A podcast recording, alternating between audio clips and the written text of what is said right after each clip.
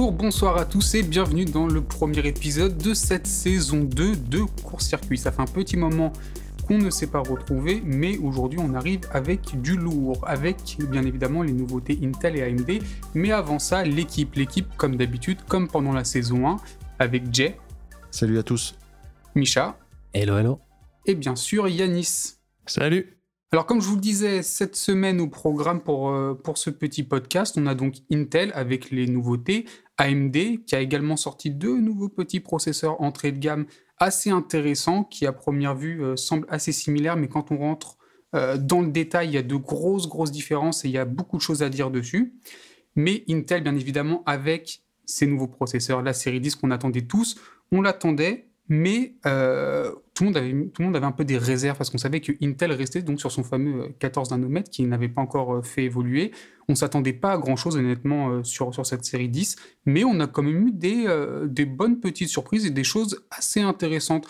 Je sais Yanis que tu t'es beaucoup beaucoup penché sur, sur ces processeurs dès les premières reviews et les premières vidéos. Euh, à quoi tu t'attendais et est-ce que, euh, est-ce qu'au final, ce que, ce que tu as vu, ça t'a un peu réjoui par rapport à, ce à quoi on s'attendait? Bah, Effectivement, j'en avais, j'en avais pas mal discuté parce qu'il y a, y, a eu, y a eu pas mal de fuites, il y avait pas mal de rumeurs, il y a eu pas mal d'attentes et il y en a qui attendaient peut-être pour acheter leurs composants euh, d'en savoir plus sur, sur ces nouveaux processeurs. Donc j'avais pu en, parler plusieurs fois en live.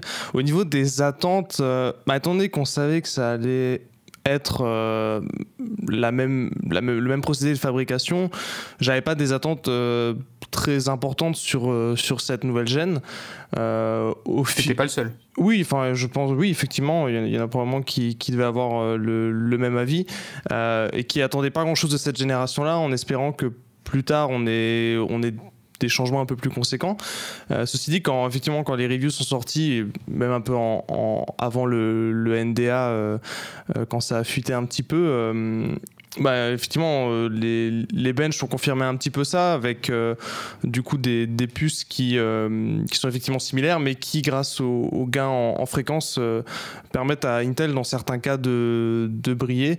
je pense qu'on on, en rediscutera, mais donc au final, là, on attendait aussi Intel, c'était un peu au niveau, au niveau des prix, et là, j'avais Enfin, j'avais des attentes euh, dans, dans, le sens où je, ça aurait été bien qu'ils soient un peu plus agressifs. Et quand il y a eu les premières fuites en, en dollars, c'était encourageant. Au final, euh, je pense qu'on y reviendra. Euh, c'est un peu plus mitigé, je trouve. Oui, surtout que quand on parle des prix des, processeurs, c'est une chose, mais il y a toute la plateforme qui rentre en compte et c'est là où ça va un peu grincer des dents. Jérôme, toi, tu as pu les avoir sous la main, ces processeurs. Euh, tu as pu euh, éventuellement les tester un peu ou du moins échanger avec des personnes qui ont pu euh, les tester de façon un peu plus poussée. Qu'est-ce qu'il en ressort de ton côté? Donc j'ai eu trois refs entre les mains. J'ai eu le 10600K, le 10900K et le 10400. Alors, est-ce que tu peux nous rappeler rapidement les refs qui sont actuellement disponibles euh, sur, euh, sur le marché? Alors, les trois refs en question sont disponibles, mais on va, euh, ça fait, ça fait partie du, de tout le problème justement sur, sur ce sujet-là, c'est que on est, on est un peu un retour en arrière sur la disponibilité aussi. Donc, ce qu'on voit aujourd'hui, c'est qu'il y a très, très, très peu de disponibilité. Donc, sur le 10400, qui est euh, le, processeur qui est censé remplacer le 9400F qu'on connaît aujourd'hui, il y a, y, a, y, a, y a, pas mal de volume. Sur les autres, c'est extrêmement tendu. Donc, euh, le message d'Intel, c'est de dire, bon, euh, on en vend tellement que tout de suite, les gens se sont rués dessus. Rués dessus. Moi, je pense qu'il y a toujours les mêmes problèmes de, de, saturation de l'outil de production. Et il y, a, y a très, très, très peu de volume. Pour, pour, tout, pour tout vous dire, on s'est lié aussi à tout ce qu'il y a eu euh, pour le, par, par, rapport au coronavirus, mais les, les, les, samples, donc les exemplaires presse, on les a eus en France une semaine avant la fin du NDA. Donc, euh, euh, bon, c'est tendu jusqu'au bout chez, chez, chez Intel. on sait quand même que chez Intel, ils ont des, des problèmes sur les lancements produits en ce moment, surtout pas à cause du Covid, etc. pour avoir été en contact avec eux, euh, ils étaient, enfin, ils ont pris un mois de retard. Sinon, euh, sans le Covid, on aurait été. les produits étaient aux US. Les produits étaient aux US. Oui, c'est spécifique à la France. Mais tout ça pour dire que euh, globalement, malgré tout, sans parler du Covid, il y a des problèmes de, disponibilité en masse des produits. Si vous regardez sur le, tous les tous les, les, sites majeurs de e-commerce, il y, y a, la plupart des références qui sont en, en indispo, quoi. Voilà. Il y a un truc que je comprends pas, c'est s'ils peuvent faire du processeur pour eux, c'est les mêmes machines qui vont faire du 10400 ou du 10900, non? Donc, quel est le, enfin, pourquoi est-ce qu'ils se mettraient, euh, ils feraient obligatoire, enfin, si tout est en rupture ou rien n'est en rupture, si jamais ils ont bien calculé leur truc, non? Écoute, ça, malheureusement, je ne suis pas dans les cycles de production chez Intel. Moi, le constat que je, fais, c'est qu'aujourd'hui, si je veux acheter euh, du 10900K euh, ou, KF, on, reviendra d'ailleurs tout à l'heure parce que, contrairement à l'ancienne génération, il y a une vraie différenciation de prix entre le K et KF. Euh, on, en, dira un peu plus. Mais il n'y a, pas de, dispo, quoi. Il y a pas de dispo. Donc, pour, pour, revenir à la question de base, qu'est-ce que j'en attendais? Moi, j'attends jamais grand-chose. Je suis toujours très curieux. Ce qui m'amuse beaucoup, c'est de voir les, retournements de veste euh, au, global, c'est-à-dire que tout le monde crache sur Intel aujourd'hui parce que c'est bien de, tirer sur Intel. Tout le monde dit que Intel ça chauffe, alors que si, si tu es un vieux comme moi, que tu as un peu de la mémoire, tu te rappelles que c'était ce qu'on disait à AMD pendant des années. Donc ça, ça m'amuse beaucoup. Au, final, euh, avant de rentrer dans les détails, moi j'ai été plutôt euh, globalement assez, assez favorablement surpris par les, par les processeurs. Euh, comme Yanis, la, problématique, c'est essentiellement la plateforme. Quoi. La plateforme, et oui, on va en parler rapidement. Euh, cette nouvelle plateforme, Yanis, euh, on avait dit tout à l'heure, le prix était un problème parce que certes, quand on compare les performances de processeurs, surtout le fameux comparatif Intel-AMD auquel on ne peut pas échapper, on va parler de prix-performance, sauf que bah, ces processeurs, il faut bien les mettre sur une carte mère. Et même si Intel reste quand même un petit peu compétitif en étant toujours un petit peu plus cher, bah, quand on rajoute la carte mère et qu'on veut se monter un PC, bah, du coup, là, l'écart de prix commence à être vraiment significatif. Oui, parce que effectivement, euh, là, les, processeurs Intel euh, de dixième génération, il leur faut absolument une carte mère avec le, nouveau socket 1200, parce qu'il y a un changement de socket euh, sur cette plateforme. Et pour l'instant, en carte mère qui ont ce socket-là, on a uniquement des plateformes basées sur chipset Z490 qui est donc euh, le, les chipsets Z, c'est un peu le, le, plus haut de gamme, on va dire, euh, de, de, chez, euh, de chez Intel. Et ce qui fait que avoir une carte mère, enfin les, cartes mères les plus accessibles en, Z490 au format ATX sont, sont dans les 170-200 euros. ce qui fait que face au B450 et futur B550, il faudra voir les, les prix pratiqués sur ça. Mais face, face à AMD et son B450 qui est très agressif, ça fait un écart de prix euh, qui peut euh, varier de, 50 à 100 euros sur la carte mère en fonction de, ce qu'on choisit comme modèle. Oui, 50 euros euh, sans problème. Hein, avec avec du B450, comme tu disais, sur une bonne référence, on est autour des 120 euros sans trop de soucis. C'est facilement trouvable. Oui. Il y a une petite question que je voulais vous poser très rapidement, peut-être parce que tout le monde n'est pas au courant de ça. On a eu plusieurs versions des i5 et des i7 et des i9 avec les versions standards, j'ai envie de dire les versions K, les versions KF, les versions F. Est-ce que tu peux rapidement pour les personnes qui sont pas au courant, nous refresh un peu euh, ces, terminaisons, en quoi elles différencient ces processeurs, très rapidement. Bah en fait, c'est un, un, nom de code tout bête. Euh, chez Intel, c'est surtout le cas qu'on retient, euh, qui est ajouté, parce que le connaît depuis de nombreuses années et qui indique que la puce est un coefficient débloqué, déverrouillé, donc on peut, on l'overclocker euh, très facilement à, condition d'avoir euh, une, carte mère qui est adaptée à ça, le chipset haut de gamme de chez Intel. Euh, et le F, quant à lui, euh, indique l'absence d'une partie graphique. Alors c'est plutôt qu'elle est désactivée, mais en tout cas, euh, il faut nécessairement une carte graphique dédiée quand on a un processeur de type F. Après, il y a aussi la lettre T qu'on voit moins souvent qui indique une puce basse consommation. Mais ça peut être très pratique effectivement quand on cherche sa puce et qu'on sait à quoi correspond la lettre. Ça permet effectivement d'assez facilement voir d'aller vers une référence qui nous intéresse.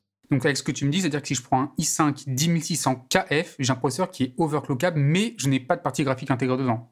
C'est ça, exactement. D'accord, très bien. Est-ce qu'il y a un intérêt caché à ça? Est-ce qu'il y a ou c'est purement tarifaire et c'est purement de la segmentation de gamme basique, Jérôme, peut-être? Alors, la, dernière génération, il y avait très peu de différence entre un, K et un KF. Euh, aujourd'hui, il y a quand même une vraie différence de prix. Hein, euh, autour de sur un 10600K, c'est au, minimum une trentaine d'euros. Et c'est vrai que quand tu vas prendre un processeur 10600K, voire même plus gros, généralement pas pour le faire tourner avec la, la, puce graphique intégrée. Donc, euh, quelqu'un qui va se monter une belle config quelque part, se dire que dedans il y a une puce graphique intégrée et qui paye la valeur de ce truc truc-là, bah, c'est un peu dommage. Donc là, le fait qu'il y ait une vraie, différence, une vraie différenciation en termes de prix, c'est déjà bien. Après, il y a une deuxième, un deuxième aspect, c'est que la partie graphique étant désactivée, euh, on a tendance à overclocker le processeur F la version KF un peu mieux que les versions euh, K, donc avec la puce graphique intégrée, parce que justement l'ensemble ne chauffe moins. Donc ça c'est la vraie différence. Et puis pour, compléter un peu ce que disait Yanis, c'est que Effectivement, sur AMD, on trouve des, cartes mères euh, extrêmement euh, compétitives en termes de prix.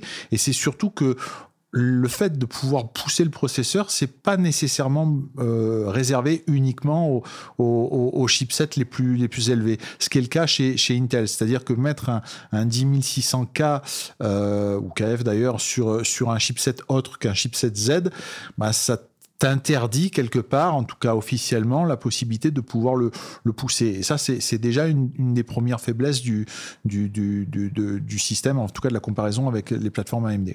D'accord, mais maintenant avec cette version euh, F où donc je perds la, partie graphique intégrée, est-ce que ça va me pénaliser sur certaines choses? Est-ce que techniquement je perds quelque chose? J'en sais rien des technologies qui pourraient l'exploiter comme QuickSync ou des choses comme ça? Non, c'est la même, c'est exactement le même processeur, c'est exactement le même processeur. Donc tu vas perdre euh, si tu utilises la partie graphique intégrée. Euh, Yanis peut-être sur certaines parties d'encodage et encore, je suis même pas sûr quoi. Bah, le problème, oui, tu, William, t'évoquais euh, QuickSync qui effectivement permet de faire ça. Euh, le problème de QuickSync, c'est que la, qualité vidéo, elle est, elle est assez déplorable. Donc euh, ça, au final, personne ne l'utilise, surtout que maintenant Nvidia avec son NVENC fait largement mieux. Donc clairement, acheter un processeur Intel avec une partie graphique plutôt que sans en se disant je vais utiliser QuickSync, c'est pas c'est pas c'est pas un argument qui qui pour moi euh, fait, a vraiment du poids, mais euh, mais donc de mon point de vue, prendre une version euh, euh, F ou KF, c'est beaucoup plus avantageux. Le, seul intérêt pour moi dans, dans un processeur d'avoir une partie graphique intégrée, c'est, peut-être dans les puces un peu plus abordables, les, les i3, éventuellement les i5 pour un PC plus orienté euh, bureautique et multimédia qui aura pas de carte graphique euh, dédiée. D'accord. Donc là, on pourrait dire que pour les personnes qui avaient un peu de mal avec ces, ces, ces terminologies, que la ROCO court-circuit, ce serait plutôt s'orienter sur du F ou du KF, histoire de gagner quand même euh, quelques euros précieux qu'on va pouvoir mettre dans la carte mère qui est si chère. Hein. Euh, et, du coup, on va essayer un peu euh, d'oublier les versions K historiquement emblématiques chez, chez Intel. Ouais, tu, tu, as le KF pour le 10600K, pour le 10700K et pour le 10900K et le i9. Et, le i9. et tu as juste le F, puisque pour, il n'existe pas en K, pour le 10400 aujourd'hui. Après, la gamme va sans doute s'étoffer. Je, je, pense qu'il y a un i3 qui va arriver en, en, en F aussi. Et, et, voilà. Un 10300F, par exemple quelque chose comme ça. Voilà. Et euh, par contre, pour, pour, être, pour, être, assez complet sur les, sur les cartes mères, effectivement, le, la, la, les Z490, tu commences à avoir des, des, des produits à 159 euros. Euh, mais globalement, au moment où on se parle, on achète, euh, un, par rapport à, au chipset Z390, on achète entre 25 et, et 30 euros plus cher à minima. Par contre, tu commences à avoir... Ce qui commence à faire un sacré, un sacré billet quand même. Ça commence à faire. Mais par contre, tu commences à avoir en volume de la carte mère euh, euh, entrée de gamme le H410, qui est l'équivalent le, du... du, du, du euh, de, B450 Non, non, non, de chez Intel. Du, du, H... En termes de prix, je veux bah, dire. C'est le, le, successeur du H310. Donc, ouais, c'est ça, c'est ça. Donc ça, tu en trouves, tu en trouves. Mais là, pareil, euh, bon, moi, je, je raisonne toujours sur les prix d'achat, mais là, pareil, bon, on est, on est, on est sur la date de sortie, donc moi je compare entre ce que j'ai aujourd'hui en, en, H3 410 et ce que j'ai aujourd'hui en H310. Il y a à peu près 25 euros d'écart sur des cartes mères qui sont quand même censées être en, dessous, très en dessous des, des, des, 100 euros. Après, il faut, il faut relativiser tout ça. On est au moment de la sortie. Et, l'autre point sur les cartes mères, peut-être pour, pour, pour être complet sur les cartes mères, c'est que euh, contrairement au processeur, les cartes mères, elles sont là en volume, quoi. Ce qui manque, c'est quelque chose entre la Z490 et la H410. Bah, c'est vrai qu'on commence à voir arriver doucement le chipset série B, le B460, qui est censé faire cette, euh, cette entre-deux, cette entre-deux justement. Et là, il y a je vois quelques références qui, ont déjà commencé à débarquer chez, chez des revendeurs. Mais voilà, après, le, le, problème de, du, du, chipset H et des chipsets H et des chipsets B chez Intel, c'est que, enfin, de mon point de vue, c'est quand même des chipsets qui sont un peu qui sont très euh, basiques comparés aux Z490, euh, ne serait-ce que sur le support de la mémoire où c'est pas euh, c'est pas transcendant et on est on est bloqué par exemple sur le, le, B460 à 2133 à 2933 MHz alors que sur des plateformes AMD comme le B450 on peut mettre de la RAM à 3002 voire plus sans, sans problème. C'est certain, mais aujourd'hui, si tu veux te faire une machine pas chère en génération 10, tu n'as pour le moment que ce, que, ce, que ce chipset-là. Quoi. Alors, pour info, euh, moi j'ai entre les mains une, une, Prime, une Asus Prime H, 410 Le support de la, de la mémoire, tu, tu, tu, as, tu as quand même du DDR4 jusqu'à jusqu'à 2933 hein, sur, le, sur le H410. Donc, ça peut être un, un choix intéressant, notamment pour le 10400F, dont on parlera tout à l'heure, qui est un. un, alors, une, autre particularité, c'est que euh, c'est un, donc un i5, il est 6 cœurs, 12 threads. Et, il est pas il est vraiment pas mal du tout ce processeur. Tu peux nous rappeler la référence de la carte que tu viens de citer et son prix si tu l'as, si possible? Alors aujourd'hui, le, le, 10400F, bon, visiblement, alors avec toutes les réserves que qu'on connaît, je le trouve chez chez euh, LLC ou chez d'autres autour de 200 euros. D'accord? C'est un, c'est, un 6 cœurs 12 threads, alors que le 9400 était un 6 cœurs 6, 6 threads. D'accord. Donc on a le fameux hyperthreading euh, qui, qui est maintenant sur, euh, sur, tous les processeurs euh, i3, i5, i7, i9, alors qu'avant c'était quelque chose qui était réservé au, i7 et au i9. Donc c'est une amélioration parce que c'est là Intel était un peu à la traîne par rapport à AMD sur la partie hyperthreading ou, ou SMT pour avoir le terme plus générique. Et, c'est une bonne nouvelle sur cette dixième gène qu'ils aient, qu'ils aient activé ça. Donc, dans les références euh, que, j'ai eues entre les mains, j'ai trouvé que le, le 10400F était intéressant. J'ai trouvé que le 10600 KF était vraiment intéressant aussi. J'ai trouvé le prix pareil au, plus haut, je vais vous le donner tout de suite. J'ai même, j'ai même trouvé qu'il était plus pertinent euh, au jour d'aujourd'hui qu'un 3600X par exemple de, chez AMD. Alors je sais que euh, je vais pas me faire beaucoup d'amis là-dedans, mais euh, c'est quand même, c'est quand même le cas si tu es, si tu es, si tu es factuel en, termes de performance. Après reste le problème de la, de, de, la plateforme, quoi, du, du surcoût d'accès à la plateforme. Le, 3, le 10400F, c'est un, processeur, 10600, euh, pardon. KF, c'est un processeur qui est à plus de 300 euros aujourd'hui. Du coup, en termes de date, quand est-ce qu'on pourrait espérer avoir une plateforme, on va dire, abordable sur euh, cette dixième génération de, de, de, Intel, courant, courant de l'été? C'est tout le problème parce que entre les prix vient, dont on vient de parler et les prix qui sont annoncés par Intel, qui sont les prix conseillés, t'aperçois qu'il y a une grosse différence. On avait eu cette discussion quand on avait parlé un peu des pénuries, où on s'était dit, euh, on a vu la confirmation qu'Intel donnait un prix, mais que les distributeurs faisaient un peu ce qu'ils voulaient. C'est le problème quand il n'y a pas beaucoup de pièces. À un moment donné, tu n'as aucune raison d'être au, moins 10 ans, quoi, tu vois, puisque, le peu de pièces que tu as, tu sais qu'elles vont se vendre. Donc il faut que Intel mette du volume sur le marché pour qu'on pour qu'on ait des, des prix de pros à la baisse Concernant les plateformes, je pense qu'il y a l'effet nouveauté et que ça va, ça va commencer à se tasser, oui, euh, plutôt pour, pour la fin de l'été. D'accord. Donc euh, autant être patient si on peut se le permettre. Voilà, euh, autant être patient. Plus globalement, bon, le, le 10900 KF, l'argument d'Intel, c'est de dire que c'est le meilleur, meilleur processeur pour le, pour le, pour le gaming qui, qui, existe. factuellement, ils ont raison factuellement, si tu ne fais que du gaming, dans la plupart des thèses, dans la plupart des jeux, pas tous bien entendu, mais il est devant de très peu, mais, mais bon, il est devant. Ça dépend quel jeu, mais sur la plupart des jeux, oui. Mais il est devant dans des cas de figure un peu irréalistes où tu joues en 1080p euh, avec une 2080 Ti, quoi. Ce, qui, ce qui est un peu aberrant. Exactement. Après, le problème, c'est que c'est toujours le même sur, sur ces processeurs-là, c'est qu'en face, il y a des des, des, des, processeurs AMD qui ont beaucoup plus de corps, qui sont beaucoup plus polyvalents, et que quelqu'un qui achète beaucoup une. moins cher. Qui, beaucoup moins cher, et que quelqu'un qui achète une machine aujourd'hui euh, euh, d'un certain prix, puisque 10 900, ça veut dire ce sont des machines qui vont aller bien au-delà des 2000 euros. C'est rare qu'ils fassent que des jeux, quoi. Donc, euh, dans l'utilisation globale, euh, c'est assez compliqué de le, de le, justifier, à part si tu es pro Intel, à part vraiment si tu veux vraiment aller au bout du bout du bout sur certains jeux et être devant, etc. Ah, disons que si tu es, si es un pro gamer et que tu fais que ça, euh, là, c'est un intérêt. Maintenant, si, si tu aimes faire un peu de la retouche photo, etc. Ou... Le, le 10900 KF, c'est peut-être pas celui qui se justifie le plus. Là où c'est plus compliqué, où je pense où il y a plus débat, c'est euh, c'est sur le, le 10600 KF et sur le 10400 où il y a, ils ont une place à prendre de mon point de vue. Hein. Oui, il y a beaucoup le, le, excuse-moi, le 1900, on parle d'un processeur autour de 630 euros quand même, hein, pour situer un peu euh, Absolument. La, la gamme. Qu'est-ce que tu voulais dire, Yanis, du coup, sur... Euh...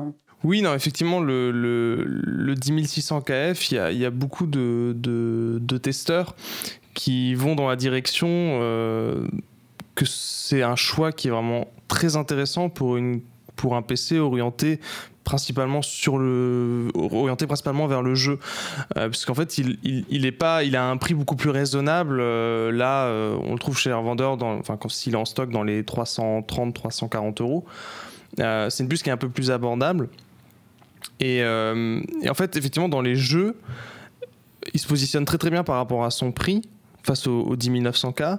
Et étant donné que c'est la version K euh, et qui s'overclock très facilement, le, le 10 600K ou KF, euh, les, reviews où ils tiennent compte du 10600K overclocké, on arrive à, une puce qui, peut vraiment briller et qui peut même arriver, si, on s'amuse un petit peu sur l'overclocking, à, à tatillonner un, un 10900.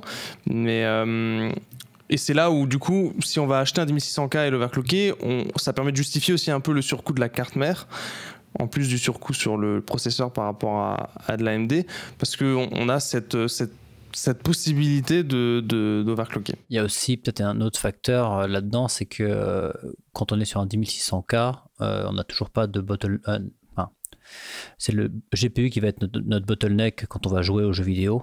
Alors que euh, même si tu mets beaucoup plus d'argent en achetant le, le, le 10 900K, ok, ton processeur il sera super rapide, mais sur pas mal de jeux, en fait, c'est ton GPU qui va être le bottleneck, et du coup, tu es en train un peu de gâcher le CPU.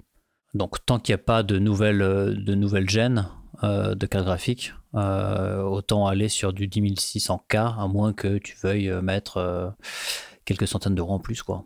Si, si, tu fais, si tu fais que du jeu, oui, absolument. Oui, sans oublier que c'est, c'est, on est vraiment dans des cas de figure où il faut privilégier le 10600 KF si votre usage euh, peut vraiment tirer parti euh, de, cette puce-là dans les jeux. Parce qu'en fait, le, le 10600 KF, là où il permet vraiment de gagner des performances, c'est comme je disais avant, quand on joue en. Les tests, les testeurs montrent souvent ça, quand on joue en 1080p avec une très grosse carte graphique. Et du coup, on arrive dans des cas de figure où effectivement le processeur peut avoir un réel impact sur les performances. Mais maintenant, quelqu'un qui, euh, même s'il joue très régulièrement et qui fait vraiment un PC entièrement orienté sur le jeu, mais qui a une carte graphique un peu plus faible ou qui joue en 1440p ou en Ultra HD, il aura peut-être moins d'intérêt à faire ce, surinvestissement sur le processeur et sur la carte mère, euh, puisque le gain en performance sera probablement euh, plus faible. Mais dans des cas précis, et potentiellement pour des joueurs compétitifs aussi, ou semi-pro, ou si vraiment vous, jouez à des jeux qui sont très dépendants du processeur euh, sur, et, de la latence globale de la, du processeur slash la mémoire, ben, le, 10100KF peut, peut clairement avoir un intérêt. Après, on, précise quand même que c'est cette histoire de, joueurs qui recherchent vraiment l'extrême performance, c'est-à-dire donc joueurs pro ou semi-pro qui ont des écrans 240 Hz, donc qui cherchent à, du jeu d'avoir euh, ce fameux 1% de au-dessus de 240 pour ne pas ressentir les chutes, des personnes qui vont beaucoup overclocker. C'est vraiment une minorité de chez minorité de chez minorité de, clients potentiels pour, ce type de, processeur. Ouais, mais ça drive quand même pas mal l'acheteur lambda, enfin le le, le, le, le, la personne qui veut jouer, moi, quand on me. Quand, comme Intel est. Euh, véri, enfin, même si c'est de peu euh, le meilleur, les, ont les meilleurs procs pour jouer, ils veulent du Intel. Euh, maintenant, c'est de très très peu, mais indéniablement, sur tous les tests, ils sont, ils sont encore devant. Oui, mais la, puissance marketing d'Intel, euh, ça peut clairement euh, encourager le, le, potentiel acheteur. Et il voit, il voit des benchmarks euh, un petit peu irréalistes, mais il voit des benchmarks où Intel est clairement devant. Il va se dire peut-être que moi mon PC avec une 2060 ou une 1660 Super ça va faire pareil alors que potentiellement non mais ça, ça, influence énormément euh, sur, sur l'achat. La, grosse problématique c'est que tous les tests qui sont faits même avec un 10400F euh, c'est des, des, tests sur des 2080 Ti donc enfin 2080 donc généralement ouais. C'est ça biaise un petit peu le truc quoi. Moi, en l'occurrence, je ne les ai pas testés avec un, un, un 2080 Ti, mais bon, peu, peu importe. Mais globalement, si on doit dire un truc, c'est que il y a, quand on était sur la génération 9, donc il y a encore quelques, quelques semaines, il n'y avait pas de débat hein, sur quasiment toutes les refs. C'était logique de prendre de l'AMD et, pas l'inverse. Là, il y a quand même débat sur certaines, sur certaines refs. Il y a un, vrai débat. Et, puis un autre truc que je voulais, euh, qui m'a beaucoup amusé, moi, c'est euh, euh le débat 14 nano, 7 euh, nano. donc Intel, ça va chauffer, etc. Par exemple, ce, ce 10600 KF, il chauffe, et j'insiste bien sur le mot chauffer, il chauffe moins qu'un 3600X. Alors il consomme beaucoup plus, mais en chauffe, c'est-à-dire en température de fonctionnement, il chauffe moins qu'un 3600X. Quand tu dis qu'il chauffe moins, est-ce que tu as des chiffres à nous donner, un, pourcentage comparé à un 3600X que tu as pu mesurer? Ouais, c'est un processeur qui va monter dans les 60-65 degrés en, burn. Alors après, quand tu l'overclock, il va monter un peu plus haut, mais, mais euh, pas beaucoup plus, quoi. D'accord. Et les tests que tu as fait avec ton 3600X, pardon, tu étais euh, aux alentours de quelle température pour qu'on ait un peu un écart en tête pour les personnes qui nous écoutent? Alors, je n'ai pas les chiffres précis, donc je m'abstiendrai de dire des bêtises, mais le 3600 et le 3600X font partie des processeurs que j'ai eu entre les mains, et j'en ai eu plusieurs, et j'ai trouvé qu'ils étaient particulièrement hauts. C'est-à-dire, dès que tu les secouais, ils étaient particulièrement hauts euh, en, température. Donc, euh, j'ai pas envie de dire de bêtises parce que je l'ai plus en tête, mais euh, en tout cas, le 14 nano d'Intel, euh, c'est vrai qu'ils ont eu le temps quand même de l'affiner, cette architecture, mais là, sur la température, j'insiste bien sur le mot, la chauffe, la température, température de fonctionnement, c'est tout à fait correct. D'accord. Yanis, tu voulais rebondir sur ça? Oui, parce que l'avantage, c'est, enfin, le petit avantage qu'a Intel, on va dire, c'est que la, puce en 14 nanomètres, elle a, une, superficie qui est, qui au final assez grande euh, comparée au, design en chiplet d'AMD. Et justement, le design en chiplet d'AMD fait que tu as une, toute petite puce, dans, souvent un peu, un peu excentrée au niveau, euh, physiquement au niveau du processeur, qui fait que tu as un petit point, euh, une petite zone de chaleur sur une toute petite surface, un plus, en plus excentrée, qui rend en fait qui rend un peu le refroidissement de la puce euh, un petit peu plus difficile malgré l'IHS qui est, euh, est au-dessus. Donc ça c'est un petit avantage que, qu'a Intel. Et après, il faut, faut, aussi préciser, dans ce qui concerne la chauffe slash la, la consommation chez Intel, euh, euh, surtout sur les, sur les puces euh, K, qui, ça, va aussi beaucoup dépendre malheureusement de la carte mère, parce que certains fabricants de cartes mères vont, avoir tendance à, sortir un peu des, préconisations d'Intel sur les, fréquences et sur la consommation de la puce. Et tu peux, tu peux te retrouver, c'est particulièrement flagrant sur les puces haut de gamme comme le 10900, avec une puce qui va pouvoir potentiellement sortir des, guidelines euh, d'Intel et, consommer beaucoup plus que ce qu'elle devrait. Mais si on reste dans les, dans les préconisations d'Intel sur les, les, les, fréquences et sur les, les, fréquences boost et les temps de fréquences boost et les consommations, c'est des puces qui, qui sont vraiment, vraiment bien placées. Quoi. Tu peux revenir rapidement, s'il te plaît, sur euh, le design dont tu as parlé de, de, la puce, et d'imager un peu euh, le propos, s'il te plaît, et la différence avec un autre design potentiellement chez AMD Ouais, parce que c'est vrai que enfin, si, si, vous avez jamais vu de puce AMD, ouais, c'est pas un mot qui, que, dont, tout le monde, que tout le monde a en tête du coup. Oui, parce que chez AMD, faut, faut, si, vous, si vous tombez un jour sur des puces décapsulées, donc on a enlevé l'IHS euh, La partie métallique supérieure du processeur. C'est ça, c'est celle qui transmet euh, la, la, chaleur. Exactement. C'est ça, c'est ce qui permet de protéger les, les, les puces. C'est en, en, cuivre, donc ça permet de très bien euh, passer la, chaleur. Et ça permet d'avoir une plus grande surface de contact avec votre radiateur parce que si, si, on était euh, si les puces étaient en contact direct avec le radiateur au final la surface de contact est assez faible. Et donc ouais chez AMD quand on regarde une puce euh, décapsulée donc on a enlevé l'IHS on voit qu'ils ont adopté un design en chiplet. Euh, c'est à dire qu'il y a une puce qui est gravé en 14 nanomètres, qui contient tout ce qui est contrôleur mémoire, contrôleur PCI Express, etc. Donc tout ce qui est un peu lié à, la connectique aussi et au, périphérique. Et après, on a une petite puce qui est à côté, qui va être, elle, gravée en 7 nanomètres, qui va contenir les, les cœurs. Et donc sur les gros processeurs d'AMD, il y en a deux comme ça. Il y a deux petits chiplets, deux petites puces qui contiennent des cœurs.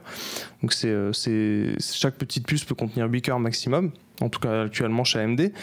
Et, euh, et, en fait, ce, design-là leur permet justement de, réduire les coûts, parce qu'il y a juste les cœurs des processeurs qui sont en 7 nano, le reste peut encore être fait en 14 nano. Mais l'inconvénient, comme je disais avant, c'est que euh, déjà, on a les puces qui sont potentiellement. La chaleur, elle est un peu. La source principale de chaleur, elle est un peu excentrée. Et, euh, bon, c'est du 7 nano, donc forcément, la, source de chaleur est sur une surface plus petite, donc c'est aussi potentiellement plus difficile à refroidir. D'accord, donc AMD, on a une construction en deux parties, alors que chez Intel, on a une construction en une partie, si on veut schématiser un peu. C'est un seul bloc. Oui, c'est ça. Quand tu décapsules, tu, tu vois une, un seul die, une seule puce. Une espèce de petit lingot. Euh, c'est ça, c'est un rectangle. C'est ça, c'est un, un, rectangle généralement. Où effectivement, il y a tout sur euh, une puce, donc avec euh, contrôleur mémoire, la partie graphique s'il y en a une, qu'elle soit activée ou non. Et, et, tout, est, tout est regroupé sur une puce gravée en 14 nano. D'accord, donc c'est vraiment c'est ça que tu appelais le, le, le, design du, du processeur. C'est ça. Et les différences entre, entre deux. C'est une, conception différente. Euh, mais après, Intel, euh, Intel tend vers ça aussi. Euh, il me semble que le nom de code, c'est Foveros. et enfin, c'est, c'est quelque chose qui qui est pas révolutionnaire, mais c'est quelque chose que fait AMD sur, sur ses processeurs. Tiens, du coup, j'extrapole un peu. Est-ce qu'on peut imaginer dans les années à venir avoir des, des, des, des schémas de processeurs qui ne ressemblent pas du tout à ce qu'on a aujourd'hui? Schéma au niveau de la disposition des. Bah, ouais, au niveau de la disposition, de la forme, euh, de, de la taille peut-être, de, de l'épaisseur, de la hauteur. Je ne sais pas, est-ce qu'on peut imaginer euh, quelque chose de, entre guillemets, révolutionnaire là-dessus dans les années à venir ou pas du tout? Bah, chez, Intel, chez AMD, pardon, on, a, euh, Yanis a bien résumé l'architecture et c'est l'architecture qui va continuer pendant, pendant un moment. Par contre, effectivement, chez, chez Intel, euh, on, est, euh, on est sur une génération, enfin, on est sur quelque chose qui n'a pas vraiment différé depuis, depuis l'architecture, depuis Skylake.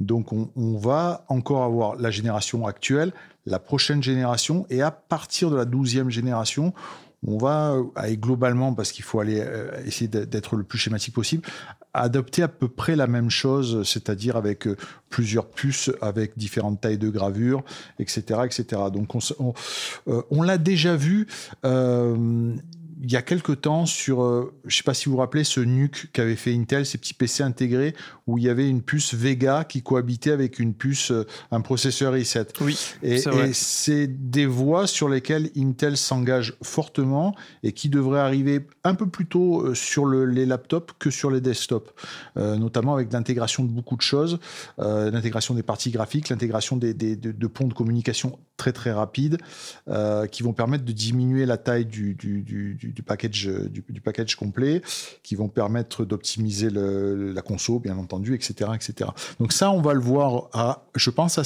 peut-être avant la fin, euh, euh, tout début 2021, peut-être peut-être même avant la euh, fin 2020, on va commencer à en voir sur du sur du sur du portable, voire sur du NUC, et, et, après sur les prochaines générations de desktop. Mais pour le moment, sur la, la génération actuelle et, et, la et la génération à venir Intel, bon, on reste sur quelque chose d'assez d'assez classique. Et c'est c'est peut-être moi justement pour pour se raccrocher à, à ce qu'on parlait au début de cette génération 10, c'est peut-être le plus gros reproche que je fais parce que cette, cette plateforme euh, Socket 1200, euh, on sait tous quand tu as un petit peu de, visibilité sur, les prochains produits, on sait tous que c'est une, plateforme de transition et que bah, ça fait un peu cher la transition. Quoi. La génération 11 va arriver très vite. Elle sera aussi sur ce socket-là. Mais après, il y a de très grandes chances, en tout cas dans, toutes les fuites qu'on a vues, il y a de très grandes chances qu'on change encore de socket. Quoi. Donc ça contraste aussi avec, euh, ça contraste aussi beaucoup avec euh, ce que fait AMD où, où on sait qu'on a une génération qui arrive on va être encore sur le même socket. Quoi. Alors la génération Skylake dont tu parlais juste avant, ça date quand même de fin 2015, si ma mémoire est bonne. Oui, c'est ça. Euh, ouais, ce qui sous-entend qu'Intel euh, exploite la même plateforme ou sensiblement les gros traits de sa plateforme depuis, euh, de, bah, ça va faire 50 ou rond justement maintenant. Donc là, ils arrivent peut-être à la fin du tube de dentifrice et ils continuent à pousser pour faire sortir les, les, dernières gouttes de dentifrice, mais ça commence à faire limite de chez limite. Et est-ce qu'on arrive du coup à bout de, de, ce qui est faisable actuellement chez AMD avec cette technologie-là? Et est-ce que euh, cette série 10 actuellement qu'on a, est-ce que ce serait pas pour finir une sorte de barreau d'honneur? Chez Intel, pardon, ouais. Est-ce que ce serait pas une sorte de barreau d'honneur? Bah, c'est difficile de te répondre, c'est toujours la polémique. Euh, est-ce que, est que euh, Intel est, est, fini? Est-ce que AMD va prendre le dessus, etc. Ah, je dis pas forcément fini, je dis fini sur, sur ce qu'ils sont capables de faire avec euh, la plateforme oui, bah, clairement, bien sûr. Sur cette plateforme-là, on est au bout. De toute façon, on, l'a dit. Aujourd'hui, ils ont rajouté deux corps de plus. Ils ont rajouté. Euh, il faut envoyer du jus en plus sur la sur la plateforme, etc. On sait très bien qu'on est au bout du bout et qu'on va pas pouvoir faire de de, de miracles. Donc la, onzième génération qui sera encore euh, des améliorations, mais il y aura pas vraiment de gros changements. Il faut pas s'attendre à des miracles. Ça, c'est c'est clair. On est on, est au bout. On est au bout du bout. Oui, oui, on est au bout du bout. C'est là, où je voulais en venir. Quand est-ce qu'on aura vraiment quelque chose de nouveau Bah, pas avant 2021, fin 2021 au mieux, quoi. En tout cas sur le desktop, quoi. Sur le, sur le portable, sur le portable, euh, je pense que ça arrivera plus tôt, euh, parce que la guerre économique, elle se fait essentiellement sur le sur les portables. Aujourd'hui, le, desktop, c'est, il y a toujours des volumes, il y a toujours de l'argent là-dessus, mais euh, la guerre économique, elle se fait essentiellement sur les laptops. Mais oui, on est au bout du bout. oui, il y a rien de nouveau, il y a rien de transcendant, etc. Mais ça marche quand même pas mal, quoi. Là aussi, il faut être objectif pour une plateforme qui, qui est aussi âgée, effectivement, euh, c'est plutôt un bel exploit d'arriver à, à, se remettre au niveau euh, d'AMD et, comme on le disait avant, dans, des, dans, dans le cas du gaming, à, à, même faire mieux. Bah là, ils l'ont amorti la plateforme. Hein. Oui. faut pas se laisser tromper par, euh, faut pas se laisser tromper par la, la, gravure, la taille de gravure. On, on, on, en a déjà parlé. Il y a un épisode l'année dernière où on avait dit mm. attention, euh, la gravure ne fait pas tout. On, a on a l'exemple avec Nvidia et AMD. Nvidia a des, a des, des cartes graphiques aujourd'hui en, en, 12, donc en 14 améliorées, et, et, et AMD a des, cartes graphiques en 7 nano. Pas pour ça que AMD a pris le dessus pour l'instant. Donc euh, la, gravure ne fait pas tout. Euh, Intel a une technologie de gravure aussi où on peut encore beaucoup discuter, où ils disent que leur 14 nano vaut euh, au moins le 10 nano et que leur 10 nano vaut au moins le 7 nano. Bon, bon voilà, la, gravure ne fait pas tout. Par contre, ce qui est, clair, c'est qu'on a aussi changé dans l'utilisation. Il y a encore quelques, quelques mois, quelques petites années, un processeur 4 cœurs, ça suffisait largement et c'était tout juste exploité par euh, notamment les jeux. Euh, on s'aperçoit maintenant que les, processeurs à multicœur sont de mieux en mieux gérés par, les plateformes de jeux. Et c'est là où Intel a un peu perdu le, le fil. quoi. D'accord, donc Intel, avec cette dixième génération, pour résumer rapidement, on a dit favoriser les versions F ou KF si vous utilisez, euh, si vous utilisez une carte graphique, donc pour les PC de gaming évidemment, histoire d'économiser quelques euros. Attention, c'est très dur à trouver pour l'instant, pas beaucoup de références en stock. Pour ce qui est des plateformes, le Z490, ça coûte cher à prendre en compte dans le budget, dans le choix de votre PC. Euh, attendre éventuellement cet été les nouvelles euh, plateformes, les, nouveaux chipsets pour, euh, pour avoir quelque chose de, de, moins costaud en termes de prix et des performances qui malgré tout sont quand même au rendez-vous par rapport à AMD. Et AMD, on va en parler tout de suite puisqu'on va parler des deux, petites, euh, des, deux petits processeurs qu'AMD a sortis. Ils sont tout beaux, tout mignons, ils ont plein de cœur, ils sont pas si chers que ça. Ryzen 3 3100, Ryzen 3 3300, respectivement autour de 120 euros et 150 euros. Euh, Pierre-Loup, je sais que tu t'es un petit peu penché sur le cas de, ces, deux, petits, euh, de ces deux petits processeurs. Qu'est-ce qui t'a plu, qu'est-ce qui t'a pas plu et ton avis un petit peu général? Alors moi, j'ai, euh, le truc, c'est que j'écoute beaucoup de choses et j'ai, enfin, d'un côté, j'entends beaucoup de bien du, euh, du, 3100 mm-hmm. et de, de, son prix et du fait qu'on va pour quand même pouvoir faire des, des, bécanes euh, pas chères avec un, un, très bon processeur. Et de l'autre côté, il y en a quand même pas mal qui le défoncent par rapport au 3300X. Et je trouve ça assez assez bizarre. euh, faut quand même que je précise que les mecs qui, le, qui, qui font les tests avec du 3300X face à du 3100 et ils font des tests avec des 2080 Ti. Quoi, hein. Ok, donc il y a une espèce de divergence qui t'étonne un peu sur, sur l'opinion de ces processeurs. Bah, en fait, c'est l'argument est que l'architecture du Ryzen 3 3100, c'est une architecture 2 plus 2 je sais pas comment expliquer ça. Je pense que euh, Yanis peut mieux expliquer ça que moi. Ouais, AMD a mis un très bon schéma euh, que vous, que vous pouvez retrouver sur le site d'AMD, je pense, assez facilement. Ce qui, au final, aiderait moins pour le jeu qu'une architecture euh, comme le 3300X, qui est une architecture, une architecture 4, donc globale. Ouais, c'est ça. C'est un problème de latence, Yanis, si je crois bien. Oui, en fait, le, le, le 3300X, comme disait Pierre-Loup, c'est un seul groupe de 4 cœurs euh, donc je parlais avant des, des, chiplets qui peuvent contenir maximum 8 cœurs. Mais en fait, effectivement, ce qu'ils ont fait sur le 3300X, c'est qu'il y a un seul chiplet de, de 8 cœurs où on a sur ces 8 cœurs un seul groupe de 4 cœurs qui est activé. Ce qu'ils ont fait par contre sur le 3100, c'est que euh, les, les deux cœurs sont dans des groupes de cœurs séparés. Ce qui fait qu'au niveau des caches, en fait, ils n'utilisent pas les mêmes et ça induit, comme tu disais William, plus de latence. En gros, euh, sur les latences vers la mémoire, les latences euh, vers les, les, différents caches sont, seront un peu plus élevées sur le 3100 de par cette disposition des cœurs. Et dans la plupart des usages, on peut se dire euh, ça n'a pas d'importance, mais effectivement pour le jeu, euh, c'est important et c'est là que c'est effectivement pour ça que dans, des, dans, dans, la plupart des benches, on voit euh, le 3300X qui, qui est loin devant enfin loin devant, ça peut être des écarts de 10-15%, mais qui va être plus performant en jeu.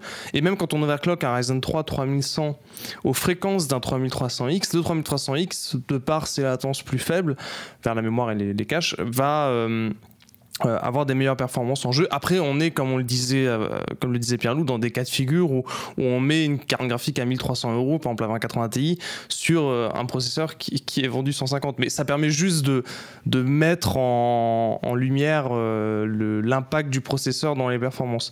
Après, évidemment, quelqu'un qui se fait un, PC avec une carte graphique beaucoup plus petite, n'en a en soi pas grand chose à faire, il va juste essayer de prendre le, processeur qui colle le mieux à son budget. Jérôme, je vais me tourner vers toi pour parler plus précisément du 3100, parce que j'ai vu sur euh, Twitter récemment, euh, tu as dit quelque chose d'intéressant et beaucoup de gens l'ont dit aussi. Euh, aujourd'hui, au prix du 3100, on a un Ryzen 5 1600 AF. Sauf que, voilà, il y a des gens qui se disent 1600, ça commence à se faire vieux comme processeur, le 3100, il est tout neuf. Pourtant, sur la fiche technique, le, le, le, 1600 est quand même bien devant. Du coup, est-ce que aujourd'hui on pourrait vraiment conseiller ce 1600 AF sachant qu'il faut faire attention parce que les stocks partent très très vite. Et euh, donc si c'est intéressant, il faut se dépêcher. Ouais, alors je, vais, je, vais, essayer de te, je vais essayer de te répondre en, étant le plus, le plus précis possible. Alors, de quoi on parle sur le 3100 et le 3300X C'est déjà, ce sont des processeurs 4 cœurs 8 threads. Donc euh, Ryzen 3, 4 cœurs, 8 threads. Euh, bon, euh, j'ai pas besoin de revenir sur, le, sur la technique. Yanis a, a, répondu, enfin, il n'y a, rien de plus à dire. Par contre, c'est là où c'est tout le, délire, je trouve, de, de, de, la part de la plupart des gens qui testent.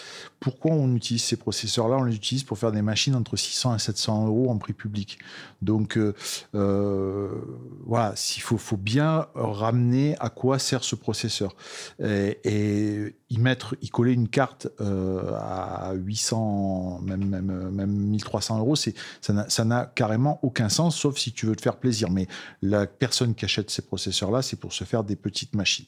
Donc, si je dois résumer ce processeur-là, si tu es euh, tu veux te monter une machine pas chère, il y a quelques euros, quelques dizaines, quelques petites dizaines d'euros d'écart entre le 3100 et le 3300X. Si tu ne veux pas mettre les mains dans le cambouis, tu veux te monter la machine sans la bricoler, le 3300X donnera des résultats meilleurs dans les jeux.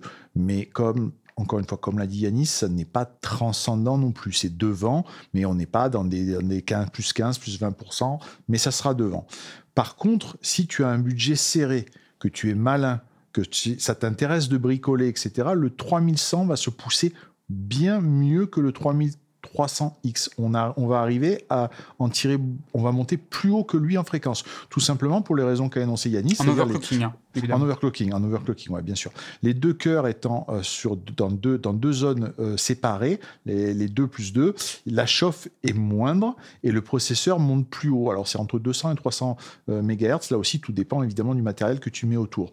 Donc, Machine pas chère, je veux pas me prendre la tête, 3300X. Machine pas chère, je suis malin, j'aime bricoler, 3100. 3100. Tu gagnes un peu d'euros et tu as, des performances un petit peu meilleures tu vas gagner un petit peu sur l'achat et tu vas mettre tes sous ailleurs. Euh, voilà, mais c'est dans l'histoire. Je suis un malin, je suis bricoleur, je suis informé, j'ai des euh, bon voilà.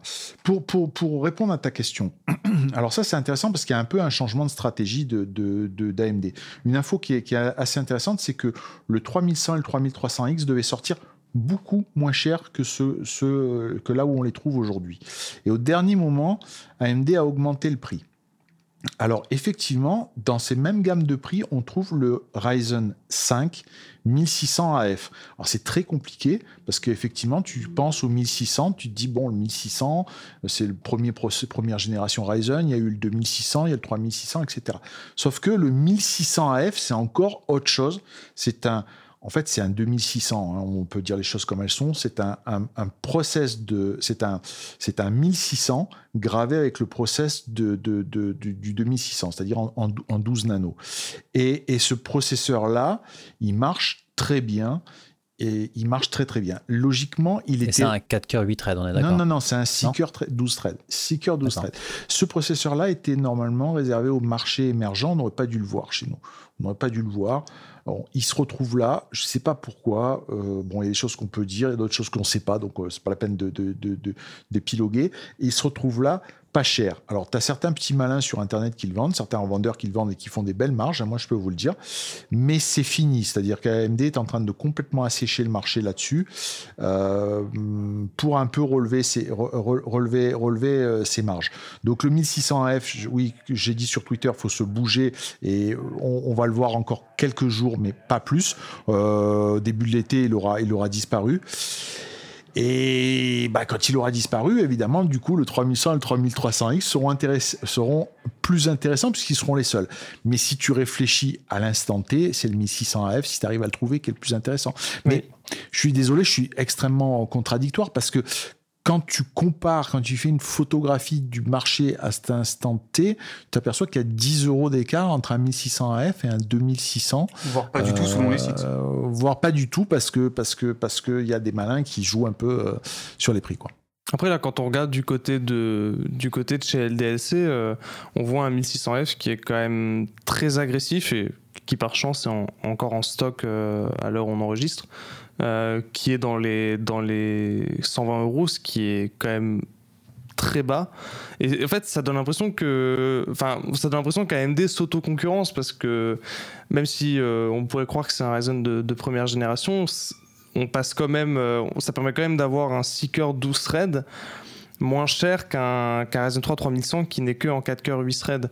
Et pour un, pour un PC qui a un, orienté un peu plus polyvalent, c'est pas que jeu, les, les cœurs en plus peuvent vraiment, vraiment faire la différence à l'usage. Non, mais c'est indiscutable, si ce n'est encore une fois que ce processeur-là, on est dans ses derniers, derniers instants de vie commerciale. Quoi. On, mais ça veut dire que si on est à 10, à, 10 euros différents, euh, on peut tout à fait passer sur un 2600 le 2600 est aussi en train de, tirer ses dernières cartouches. Alors, on, va quand même le voir encore pendant un moment, mais euh, ça va peut-être me permettre d'embrayer sur d'autres choses. Mais euh, AMD change un peu sa, politique. Je pense que l'entrée de gamme va, enfin le 3600 va, va certainement sur la, deuxième partie de l'année baisser fortement.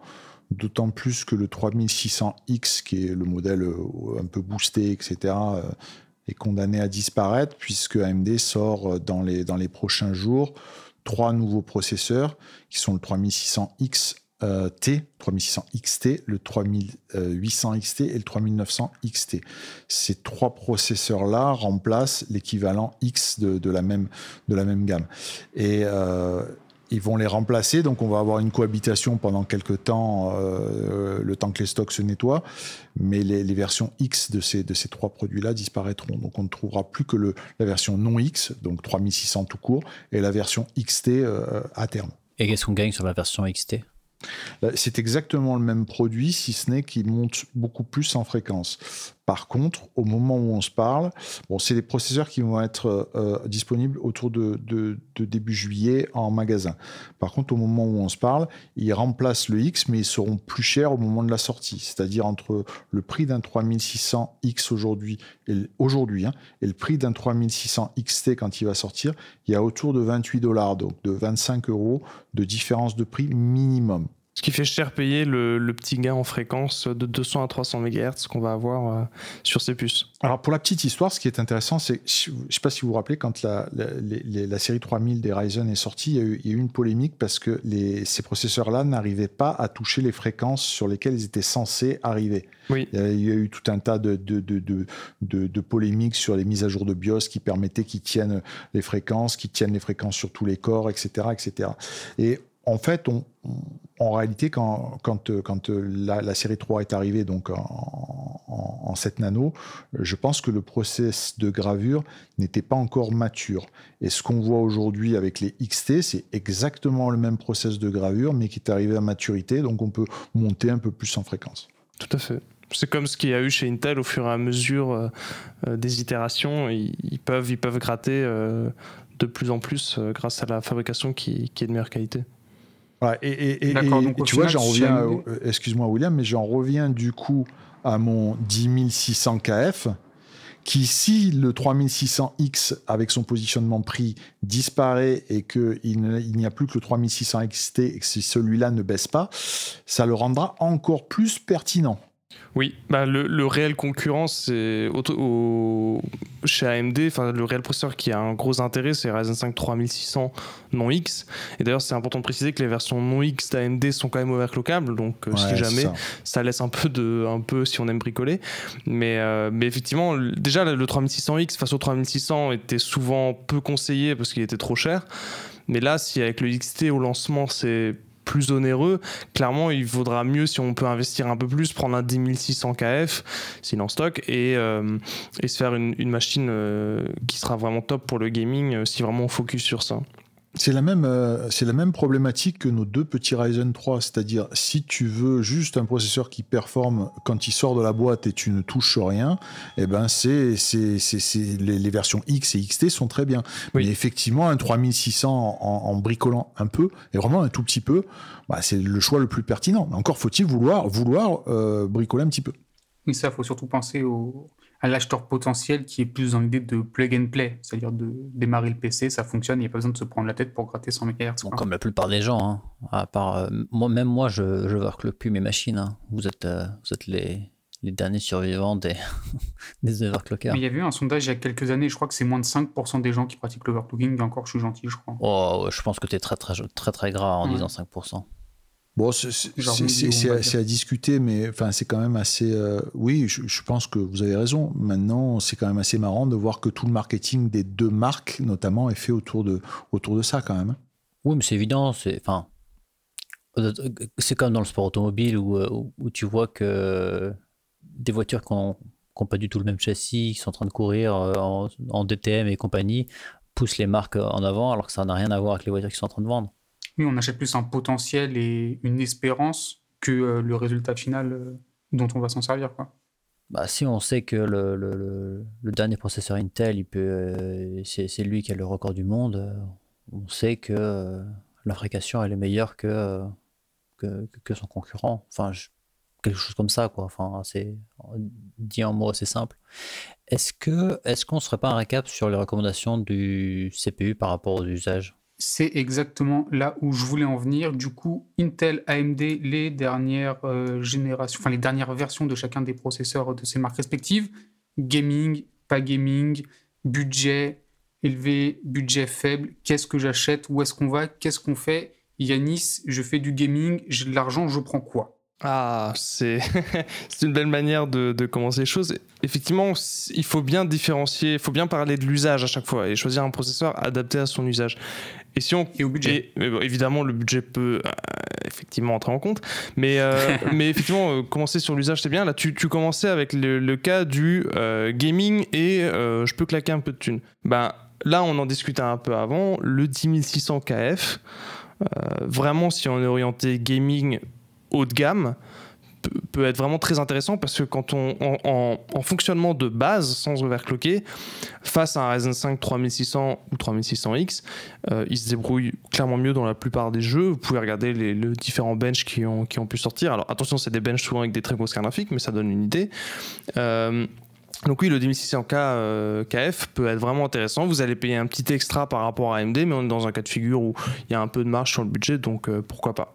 Jérôme, je fais du gaming, mais j'ai pas de thunes, qu'est-ce que j'achète?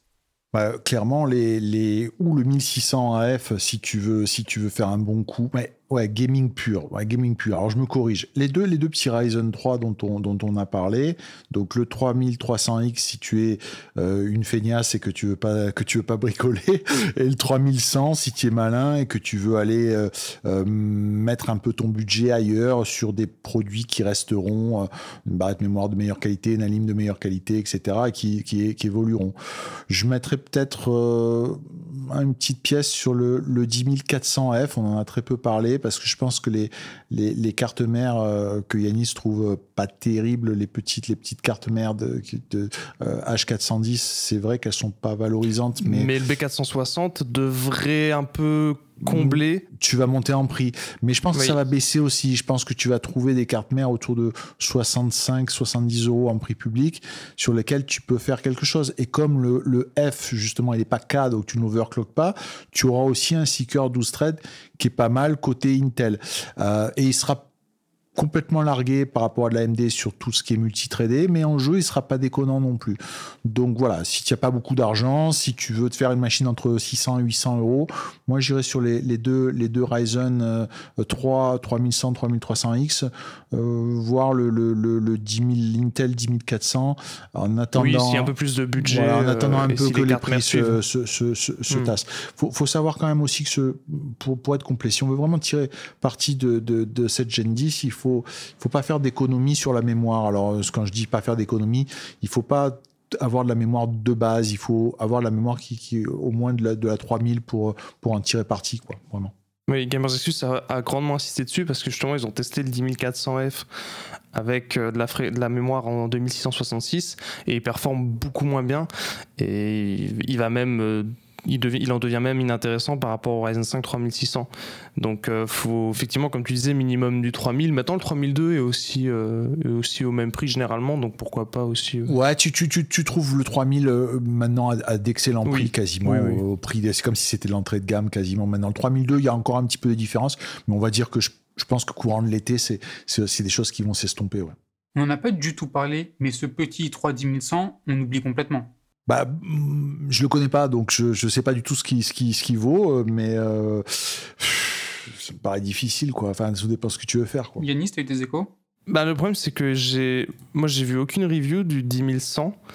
Euh, donc ça rend c'est difficile de s'exprimer, mais si on regarde sur le papier, euh, c'est un 4 core 8 threads des fréquences plutôt correctes, mais qui est là pour l'instant référencé à 160 euros sur euh, LDLC. Donc au moment où on enregistre ce podcast, c'est un peu difficile de le, de le recommander euh, au vu du prix et, bah, comme on le disait, les cartes mères où c'est encore un, peu onéreux pour des puces dans, ce, dans cette gamme de prix. Donc, euh. D'accord. Donc sur le papier, c'est pas un truc qui vous inspire plus que ça quoi, pour l'instant? Non, il faudra... non, par contre, ce qui... S'il y a une version F. Ouais, ce qui, ce qui est à parier, c'est que mon petit doigt me dit qu'Intel va sortir un i3 euh, KF euh, débloqué euh, pour venir chatouiller les deux Ryzen dont on a parlé tout à l'heure. Oui, comme il l'avait fait sur la huitième génération. Voilà. Mais oui, parce que étant donné que les, deux Ryzen 3 sont overclockables, justement, ça pourrait, si le prix est bon, ça peut être, ça peut être intéressant. Voilà. Pour résumer, en gros, si tu n'as pas trop d'argent dans le, dans, pour, ton, pour ton CPU, tu prends un 3300X ou 3100 si tu veux un peu bidouiller. Oui.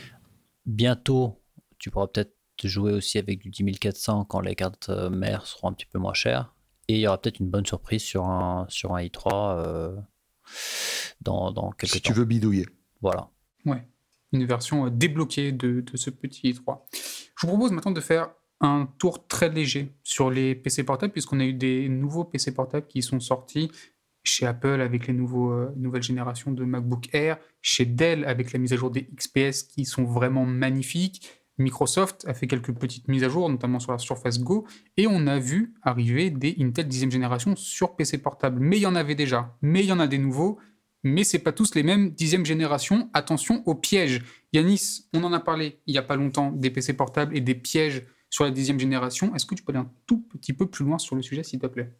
Sans, sans, non plus trop euh, rentrer dans le détail, il faut effectivement faire gaffe sur la dixième gène en, PC portable, puisque euh, euh, il y a un mélange entre des puces qui sont gravées en, en, 10 nanomètres avec une nouvelle architecture au niveau des cœurs, et ceux qui sont encore gravés en 14 nanomètres.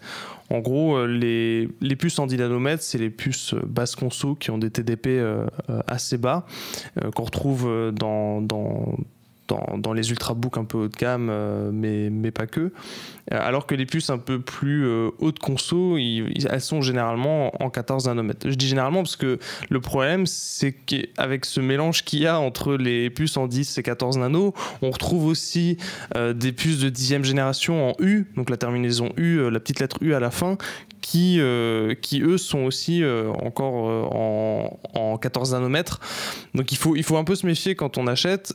Heureusement, euh, les, puces qui sont euh, en 10 nanomètres, elles se terminent généralement par un G suivi d'un chiffre euh, au lieu de U comme, comme les dixièmes gènes en, 14 nanomètres. Et ce, petit G, souvent c'est G7 qui, donne une indication sur la partie graphique, indique que ces puces-là sont en 10 nanomètres. Après, généralement, en tapant la référence du processeur sur, sur Google, on peut aller vérifier ça sur le site d'Intel qui tombe généralement en premier et être sûr d'avoir une puce en, en, 10 nanomètres. D'accord, donc bien, bien faire attention à ça. Jérôme, de ton côté, toi qui aimes beaucoup les produits Microsoft, est-ce que tu as vu la nouvelle Surface Go 2 très rapidement? Parce que c'est un truc qui peut intéresser les gens, vu que c'est euh, un produit Surface pas cher qui correspond souvent aux besoins des étudiants, ou peut-être en ce moment aux personnes qui font du télétravail, vu que c'est très à la mode euh, au vu des circonstances actuelles. Qu'est-ce que ça t'inspire tout ça? Alors, pour être objectif, j'ai pas trop regardé ce produit-là. C'est pas, c'est pas le produit qui me, qui me fait envie. Donc, je suis désolé, ça tombe un peu comme, mais j'ai pas, j'ai pas trop regardé. J'ai vu effectivement que, que Intel essayait de faire, euh, que Microsoft, pardon, essayait de faire quelque chose d'un petit peu plus agressif, mais je me suis pas, je me suis pas penché euh, vraiment dessus. J'ai, j'ai surtout regardé guetter les, les, mises à jour du, du, du sur Facebook, euh, qui sont pas, qui sont pas, qui sont pas transcendants non plus, mais bon. Est très cher. Très très cher le, nouveau sur Facebook également. Euh, aussi, Ryzen série 4000 PC portable, ça commence à arriver doucement. Des nouvelles références qui pointent le bout de leur nez euh, chez MSI entre autres. Il n'y en a pas encore beaucoup, beaucoup, mais ça commence à, arriver gentiment. Est-ce que ça vaut le coup pour l'instant? Est-ce qu'on attend? Est-ce qu'il faut se jeter dessus? Où est-ce qu'on en est? Est-ce que Jérôme, tu as pu mettre la main sur un de ces fameux PC portables en Ryzen 4000 oui, j'ai eu un, gros Ryzen, là, je ne sais plus ce que c'est, le 4700, je crois, euh, donc euh, en plateforme MSI. Donc concrètement, pour, pour, pour rentrer dans, dans, le, dans le sujet, dans le vif du sujet, euh, AMD a, comblé énormément de retard avec, Intel, ça c'est indiscutable, notamment en termes d'autonomie, de, de, consommation, etc ce qui, ce qui en ressort malgré tout, donc on ne va pas reparler de la génération 10 d'Intel, mais sur le portable, c'est exactement le même problème que sur le desktop, en tout cas pour les, produits en 14 nano, les produits performants avec une carte graphique, etc. C'est qu'il y, y, a très peu d'évolution chez Intel. Par contre, ce que je vois moi, c'est qu'aujourd'hui, Intel a toujours l'avantage sur la globalité de la plateforme. Bon, on, a, on a tous travaillé ensemble sur le, sur le, laptop Millennium, donc on a vu euh, jusqu'où Intel était capable d'aller euh, dans, le, dans la définition d'une plateforme. Chez AMD, ça semble plus compliqué parce qu'ils passent par des, sous-traitants, des ODM, etc., qui se contentent d'intégrer de, leurs processeurs et de, récupérer des solutions tierces pour les, pour les assembler. Donc ce qu'on voit, c'est que globalement, les machines sont moins homogènes. Euh, ça reste des bonne machine. Je suis pas en train de dire c'est de la merde, pas du tout. Mais euh, c'est quand même moins élaboré que, que, ce que fait Intel. Et puis il y a peut-être autre chose. Alors je sais pas si c'est dans le si ça a un rapport avec la puissance d'Intel, c'est peut-être ça, mais tu ne vois pas de grosses machines euh, AMD aujourd'hui. C'est-à-dire tu ne vois pas de grosses cartes graphiques associées euh, à, une puce AMD euh, dans, des portables pour le moment. Alors que tu vois de la, de la, de la, 2080 Max Q sur, de, de, de, de la Gen 10, de la 2070, etc. Tu ne le vois pas, tu vois pas, vois pas ça sur de, sur de, de l'AMD. Tu vois au mieux de la 2060, tu commences à voir de la 2070 et encore. les, les, les sont pas arrivés. Donc je pense qu'il y a peut-être un peu, euh, euh, peut-être que Intel a, suffisamment de poids pour encore euh, freiner AMD sur ce, sur ce niveau-là. Mais globalement, pour faire court, AMD a creusé énormément, pardon, a comblé énormément son retard avec Intel. Et c'est un vrai problème pour Intel parce que le, laptop était plutôt la, chasse gardée d'Intel pendant un moment. Et là, les, solutions que propose AMD, sont tout à fait pertinentes. Mais globalement, donc AMD va encore reprendre des parts de marché, c'est indiscutable. Mais globalement, moi, si je me place dans la, peau d'un client, du client final, je continuerai à privilégier des, solutions euh, euh, Intel. Combien de temps ça va durer? Euh, bah, C'est tout, toute la question parce que je crois qu'aujourd'hui, la vraie problématique, c'est que AMD a, a, repris tellement de parts de marché à Intel dans le, dans le desktop qu'il va falloir qu'ils aillent chercher un autre terrain de jeu. Je veux dire, ils vont pas passer à 100% de part de marché sur le desktop. Donc, ils, sont en train de devenir très performants sur le serveur, où ils prennent aussi beaucoup de parts de marché. Qu'est-ce qui leur reste aujourd'hui? C'est le laptop. Le laptop, c'est énormément de volume. Euh, et, là, je pense que AMD va mettre beaucoup d'efforts euh, là-dedans. Donc, euh, je suis assez curieux, gourmand de ce qui va se passer dans les, dans les prochains mois. Et je pense que la plupart des évolutions technologiques qu'on va avoir dans les, dans les 24 prochains mois, ils, vont se faire sur les plateformes portables. Donc, un des gros avantages qu'a encore Intel, pour faire une comparaison un peu facile et schématiser un peu, euh, un peu ça de, manière très simple, c'est qu'ils ont un peu le même avantage qu'Apple, c'est-à-dire qu'ils vont maîtriser complètement le hardware de leur machine, ils vont eux-mêmes pouvoir sélectionner et harmoniser au mieux les composants des euh, PC portables qui mettent à disposition euh, du public. Micha, je sais que toi, là, actuellement, sous les yeux, tu as un PC portable en Intel 9e génération, mais du très haut de gamme avec une belle carte graphique. Euh, qu'est-ce que tu penses de, de, cette plateforme actuellement? Et est-ce que tu as des attentes particulières sur les Ryzen 4000 ou sur les prochaines 10e générations de, de, chez Intel? Alors, moi, j'étais toujours sur des portables Apple jusqu'à celui-ci. Euh, et je pense que euh, je suis bluffé par les performances au niveau euh, CPU et à peu près au niveau carte graphique, même si une Max-Q, ça vaut vraiment pas la, la, la version, la version desktop. Mm-hmm. je suis bluffé par la. C'est un, un, PC Intel, donc c'est le, le Millennium ML3, donc, qui a été développé par Intel. Et la dalle est plutôt bonne, le son est à chier. Comme souvent sur les PC portables Sauf Apple. C'est ça, pour moi, c'est ça la grosse différence. Le clavier est génial, le touchpad, et franchement, j'ai pas encore vu un touchpad aussi bon sur Intel, enfin, sur, sur, sur, un PC portable euh, hors Apple. Euh, le châssis est vraiment très propre, très bien fini. C'est en. Comment ça s'appelle? C'est en. Magnésium. Euh, ouais. Donc, on est vraiment sur des beaux produits quand on voit aussi euh, qu'il y a énormément de produits vraiment sympas chez Asus, chez MSI, euh, euh, Microsoft avec son, son book. Enfin, je pense qu'on est vraiment sur des très très beaux produits avec Windows, Intel. Et sur la partie sur la, ta question sur le Ryzen 4000, je sais pas trop. Moi, je, je, me suis vraiment pas, posé, pas penché sur la question. Déjà, euh, passer de, euh, sur mes laptops de Apple à, Intel, c'est déjà un combat pour moi. Euh, je, donc, je ne saurais pas quoi te dire. J'écouterai Jérôme là-dessus. Non, mais ce que je veux dire, c'est que pour, pour l'instant, tu es quand même bien satisfait des performances qu'offre ton CPU euh, Intel euh, sur ta machine et tu te sens pas forcément limité, tu ne ressens pas forcément le besoin de dire il me faut absolument une nouvelle gêne. Non, niveau CPU, je pense qu'on est, est, vraiment très bon. Je bosse quand même avec des logiciels qui sont très, très, très gourmands. mhm. SolidWorks et compagnie. Et c'est vraiment pas ma problématique. Par contre, si je joue avec, je, même si l'écran est en 144, etc., je vois quand même que il ventile direct à fond et il a vraiment pas les performances que mon desktop a. Forcément, forcément, la, chaleur, c'est toujours le plus gros défaut souvent des, des PC portables. Voilà, mais le, processeur en lui-même, il chauffe pas, enfin, il chauffe pas beaucoup plus que ça. C'est vraiment la partie carte graphique qui, qui, chauffe énormément. Donc moi, ce que j'attends plus de, de AMD, je pense que ce sera plutôt pour un autre podcast, c'est euh, quand est-ce que AMD va sortir des, de, nouvelles cartes graphiques? Des cartes graphiques plus orientées euh, PC portable, euh, pouvant venir sérieusement concurrencer Intel, qui semble intouchable sur, sur les PC portables.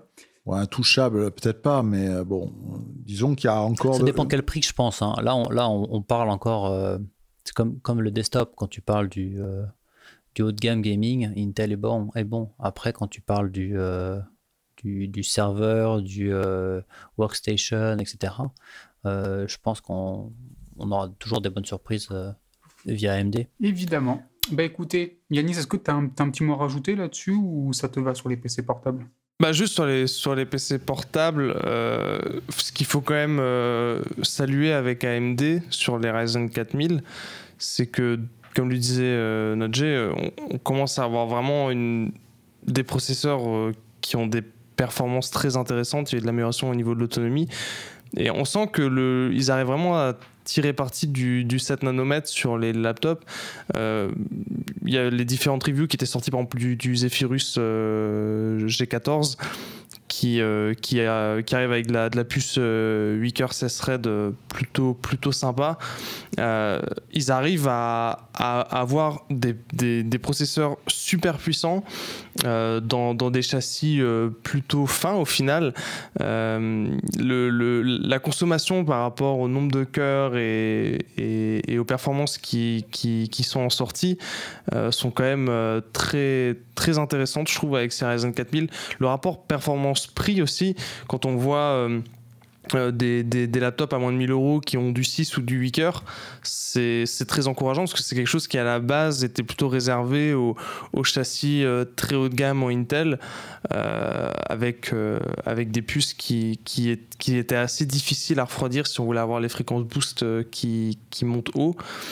Et, et, ouais, AMD, on sent qu'il commence à, un peu proposer des, des, des, choses intéressantes. Ça dépend évidemment des, des, des, fabricants de PC portables qui travaillent avec eux et, effectivement ils sont ils sont pas au niveau d'Intel sur ce point-là hmm, parce qu'il n'y a pas autant de choix au niveau des châssis et au niveau des, des, des marques. Mais, euh, mais je pense que c'est un premier pas enfin c'est le, le premier vraiment la première évolution intéressante sur les laptops d'AMD parce que euh, c'est clair que les, les, Ryzen 2000 et 3000 en laptop on n'a pas moi personnellement ça m'a pas marqué mais là les 4000 commencent enfin il y, a quelque chose qui commence à se passer quoi. un bel avenir en perspective pour AMD sur euh, le PC portable du coup. oui je pense que je pense qu'ils ont moyen alors évidemment Intel reste le, mastodonte là-dedans et ils sont beaucoup plus matures clairement mais mais euh, mais AMD je pense vraiment qu'ils peuvent se faire une place pour l'instant on le voit surtout sur des machines à, à moins de 1000 euros quelques machines entre 1000 et 1005 mais euh, c'est bien de commencer sur ça pour ensuite éventuellement aussi aller viser du plus haut de gamme.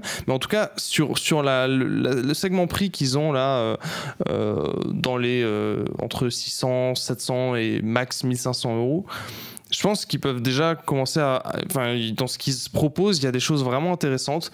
Donc, faut, faut, faut, faut garder un œil dessus. moi, c'est vrai que je regarde un peu les différentes reviews pour commencer à voir s'il y en a qui. qui s'il y a des châssis qui sortent du lot. Mais en tout cas, leurs puces sont très encourageantes, très encourageantes et ça, ne peut que s'améliorer, je pense. Eh ben écoutez, c'est pas mal. On a fait un beau tour des nouveautés Intel, des nouveautés AMD, que ce soit en desktop surtout, un petit peu en PC portable également. On a dit beaucoup de choses, on a donné nos recommandations, nos conseils, des petites informations techniques très importantes et très intéressantes qui peuvent aider les plus novices d'entre vous sur les terminologies, chez Intel entre autres, sur la conception, les architectures, les designs des processeurs. N'hésitez pas à vous renseigner sur le sujet sur le site de Intel ou AMD. Il y a souvent des, articles qui sont très bien rédigés sur ce genre de choses. Également sur, euh, sur Vanguru. Sur Vanguru, vous avez, euh, ou sur Overclocking Made in France, vous avez souvent des petits articles très intéressants et un peu plus poussés sur, sur ce genre de choses si ça vous intéresse. Je pense qu'on a fait le tour. On peut vous remercier fin de l'épisode 1 de la saison 2 de Court Circuit. À la prochaine, ciao tout le monde. Salut. Au revoir.